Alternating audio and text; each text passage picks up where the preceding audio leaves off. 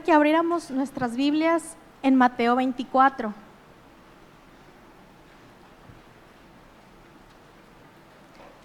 Amén. En este relato aparece Jesús en el Monte de los Olivos, platicando con sus discípulos sobre las señales que habrían de venir.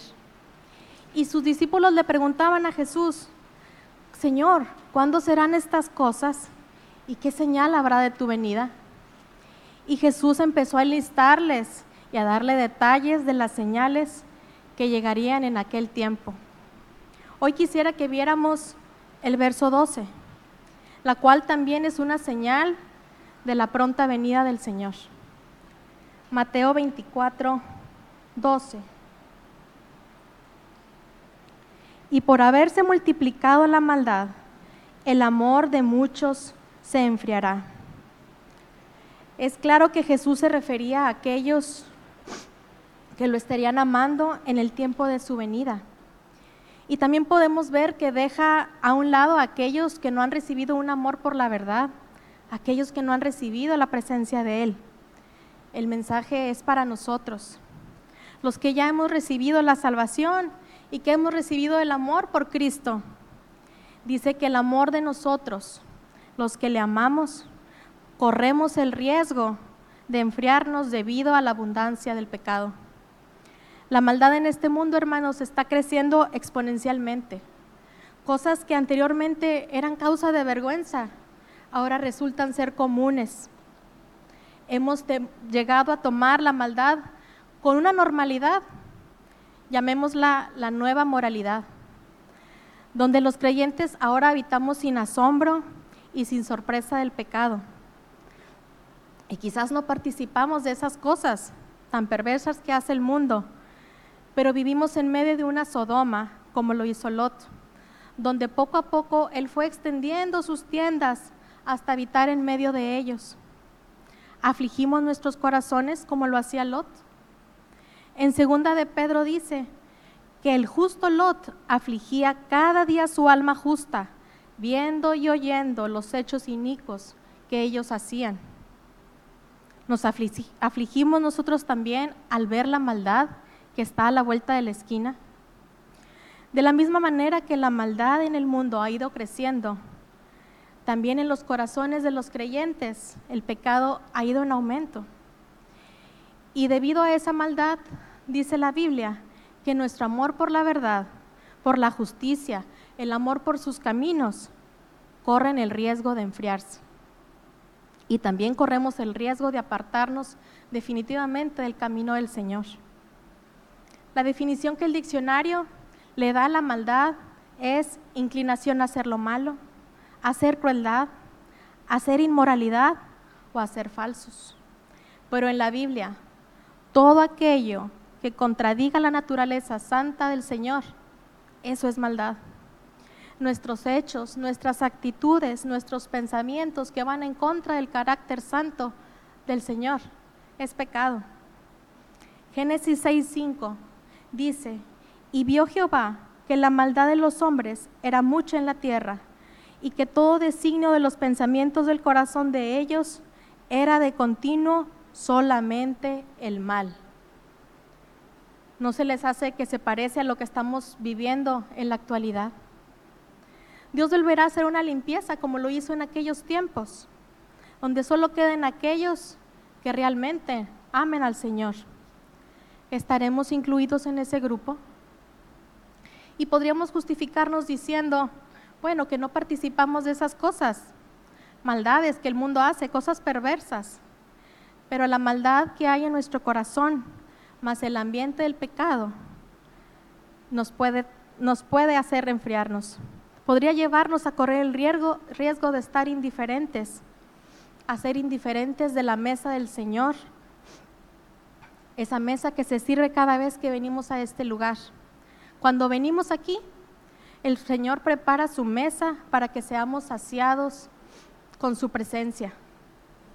¿Quién ha ido a comer algún buffet o ha estado frente a una mesa llena de platillos deliciosos, postres, cosas que sí nos gustan? ¿Y cuántos al estar ahí frente a esos banquetes decimos, no, gracias, no, no tengo hambre, ay, no se me antoja nada para llevar? No, no, tampoco para la casa quiero llevar, estoy bien. La maldad hace que perdamos el gusto por las cosas de Dios y corremos el riesgo de perder el hambre por las cosas del Señor. Cuando nos presentamos aquí a su mesa, ¿venimos indiferentes? ¿O nos abalanzamos y nos extendemos para ser parte de los que sí alcancen algo de lo que el Señor preparó para nosotros? Mateo dice que por haberse multiplicado la maldad, es como una operación matemática. 2 por 2, 4. 4 por 4, 16. 16 por 16, 256 y 256 y la maldad va creciendo exponencialmente. O como cuando metemos algo al congelador, lo dejamos un ratito y ¿cómo está? Poquito frío. Va refrescando. Y si lo dejamos un rato más ahí dentro, lo checamos y ahora sí está frío. Pero si nos vamos y nos olvidamos de aquello, cuando regresemos, ¿cómo va a estar? Ahora sí va a estar frío, completamente congelado. Así mismo pasa con nosotros. El mismo ambiente es el que nos va enfriando, gradualmente y sin percibirlo. Y el amor hacia el Señor puede verse afectado de esa misma manera. Podríamos mencionar muchos ejemplos que poco a poco pueden llevarnos a lo malo y después al riesgo de enfriarnos y no percibir lo que es malo y lo que es bueno y lo que el Señor tiene preparado para nosotros. Mencionaremos solo dos ejemplos. Las mentiras pequeñas. Empezamos diciendo mentiras chiquitas, pero muy chiquitas. Después decimos verdades a medias. O omitimos lo que a la verdad, bueno, la verdad, pero voy a omitir lo que a mí no me conviene. O exagerando la verdad. Eso también es mentira. Había demasiado tráfico y había bastantes accidentes. No, si hubieras visto, eran bastantes, bastantes accidentes en el camino. Y por eso no pude llegar temprano. Exagerar la verdad es mentira. Y así poco a poco comenzamos a manipular la verdad hasta que se convierte en un hábito en nosotros y pronto estaremos diciendo mentiras tan naturalmente y sin que nuestro corazón logre percibirlo, mucho menos arrepentirse de aquello.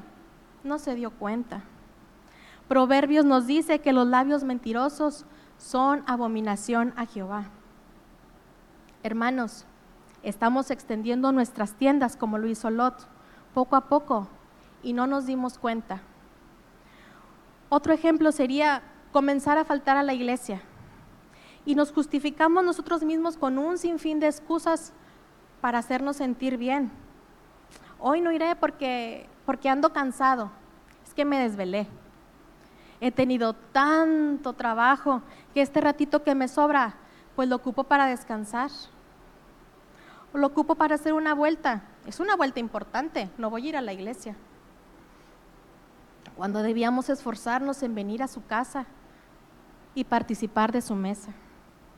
O faltemos solo hoy, que al cabo nunca faltamos, pero nunca faltamos.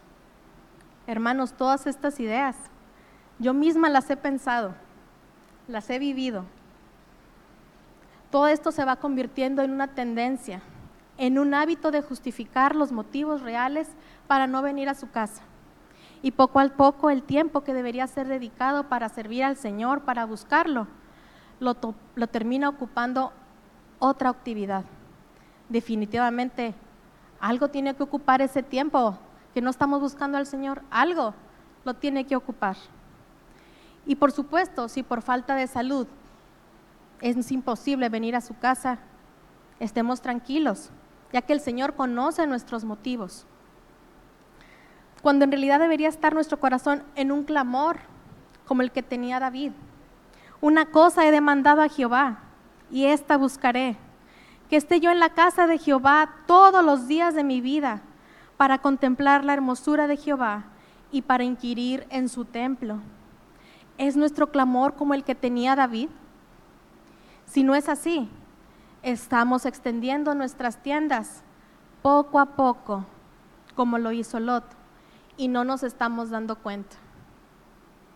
Porque cuando la maldad llegue a su colmo, el amor terminará enfriándose, hermanos. Es garantía. Vayamos por favor a Ezequiel 16, 49.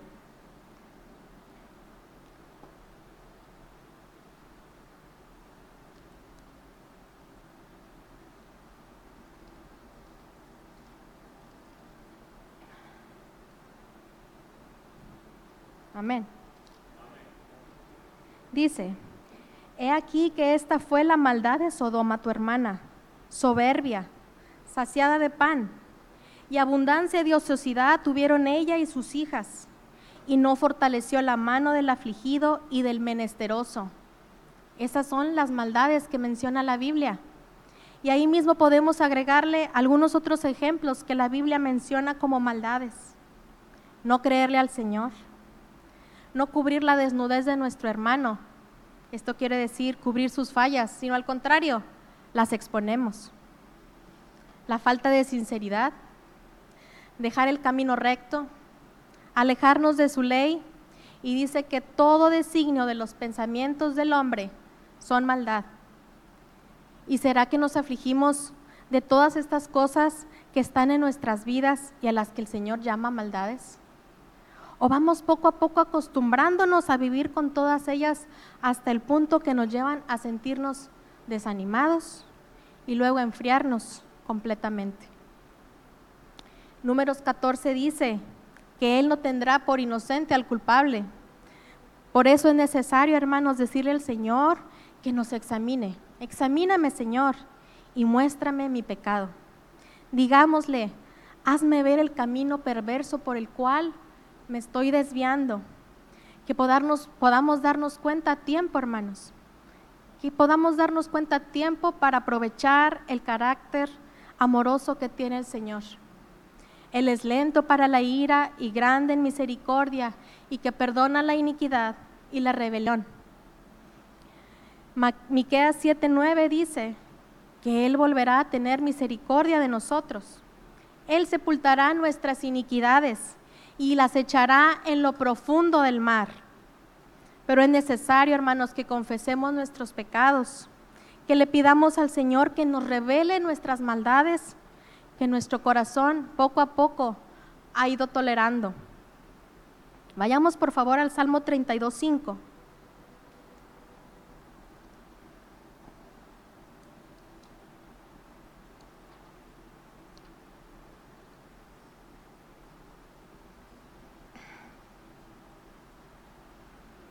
Amén. Salmo 32, 5 dice, mi pecado te declaré y no encubrí mi iniquidad. Dije, confesaré mis transgresiones a Jehová y tú perdonaste la maldad de mi pecado. Por esto orará a ti todo santo en el tiempo que pueda ser hallado.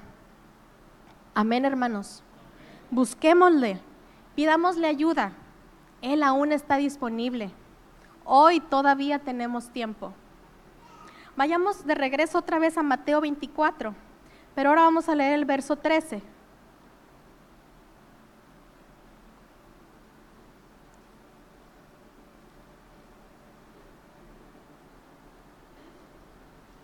Amén.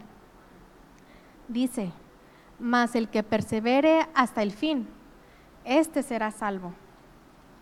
Una persona perseverante es alguien constante, decidida, con voluntad firme y que manifiesta mucha resistencia a pesar de los obstáculos que se le puedan enfrentar.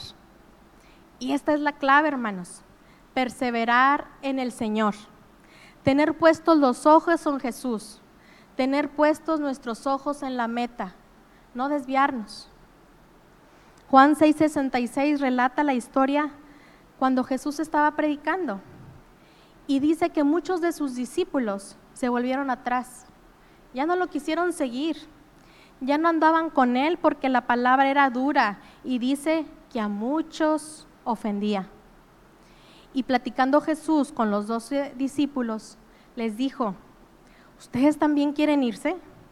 Y Pedro le respondió, Señor, ¿a quién iremos? Tú, tú tienes palabras de vida eterna y a nosotros y nosotros hemos creído y conocemos que tú eres el Cristo, el Hijo del Dios viviente. Esta misma pregunta es para nosotros esta noche. ¿Nosotros también queremos irnos? Que respondamos, Señor, ¿a dónde iremos? ¿En dónde nos refugiaremos? ¿En pos de quién correré?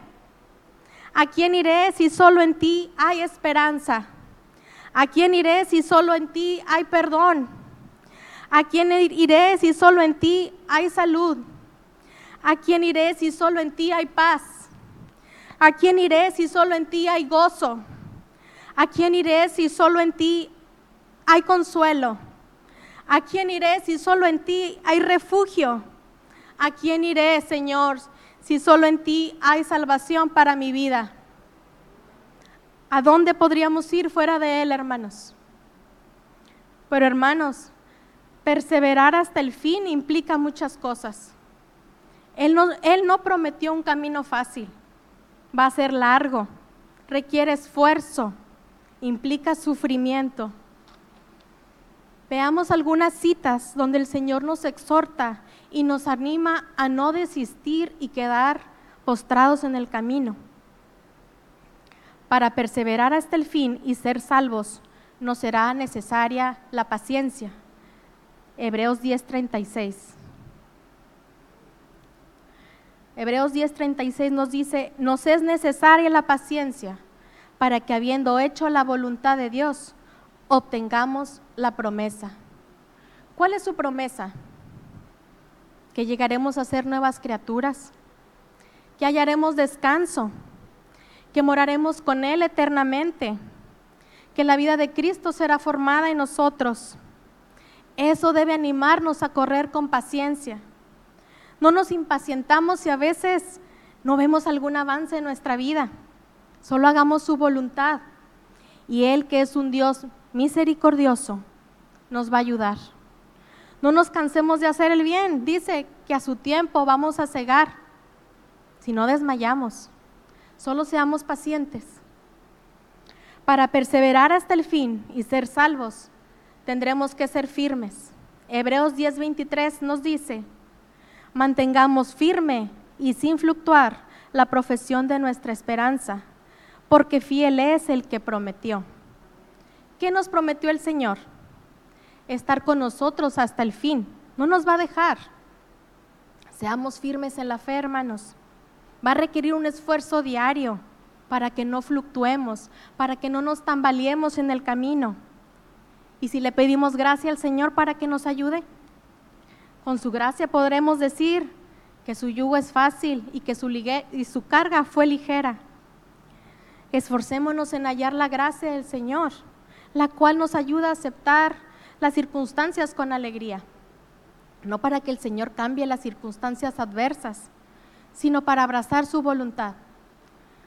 Para perseverar hasta el fin y ser salvos, tenemos que ser soldados, en 2 de Timoteo 2.3 dice, tú pues sufre penalidades como buen soldado de Jesucristo. Tendremos que pagar un precio, hermanos. Hay un costo por seguirlo. Él no nos dijo, solo sígueme. Él nos dijo, toma tu cruz y sígueme.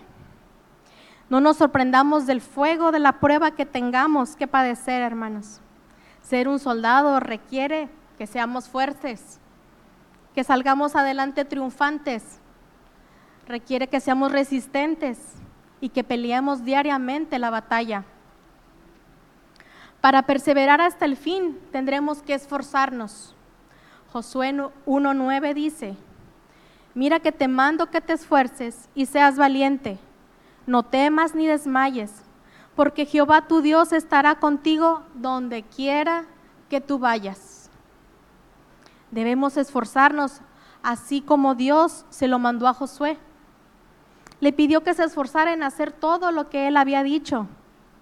Le dijo, esfuérzate, no te apartes de mi ley, para que seas prosperado en todas las cosas que emprendas. Esa misma promesa es para nosotros. Si no nos apartamos de su ley, todo lo que hagamos va a ser prosperado según la voluntad del Señor. Si queremos perseverar hasta el fin, debemos confiar en Dios. Filipenses 1.6 dice, aquel que comenzó en vosotros la buena obra, la perfeccionará hasta el día de Jesucristo. No debemos dudar al Señor, hermanos.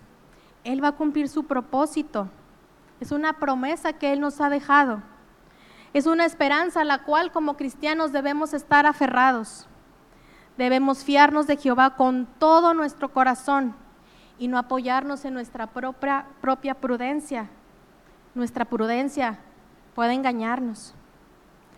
El Señor dejó en la Biblia tantos escritos, tantos de ellos que nos animan a querer seguir en el camino del Señor. Él quiere que terminemos la carrera. Él nos presenta el camino y también nos ofrece su gracia. No importa que fallemos, no importa que tropecemos muchas veces. La Biblia dice que siete veces cae el justo y vuelve a levantarse. Perseveremos hasta el fin, hermanos. No demos pie al desánimo. Animémonos unos a otros. El Dios nuestro es un Dios de esperanza.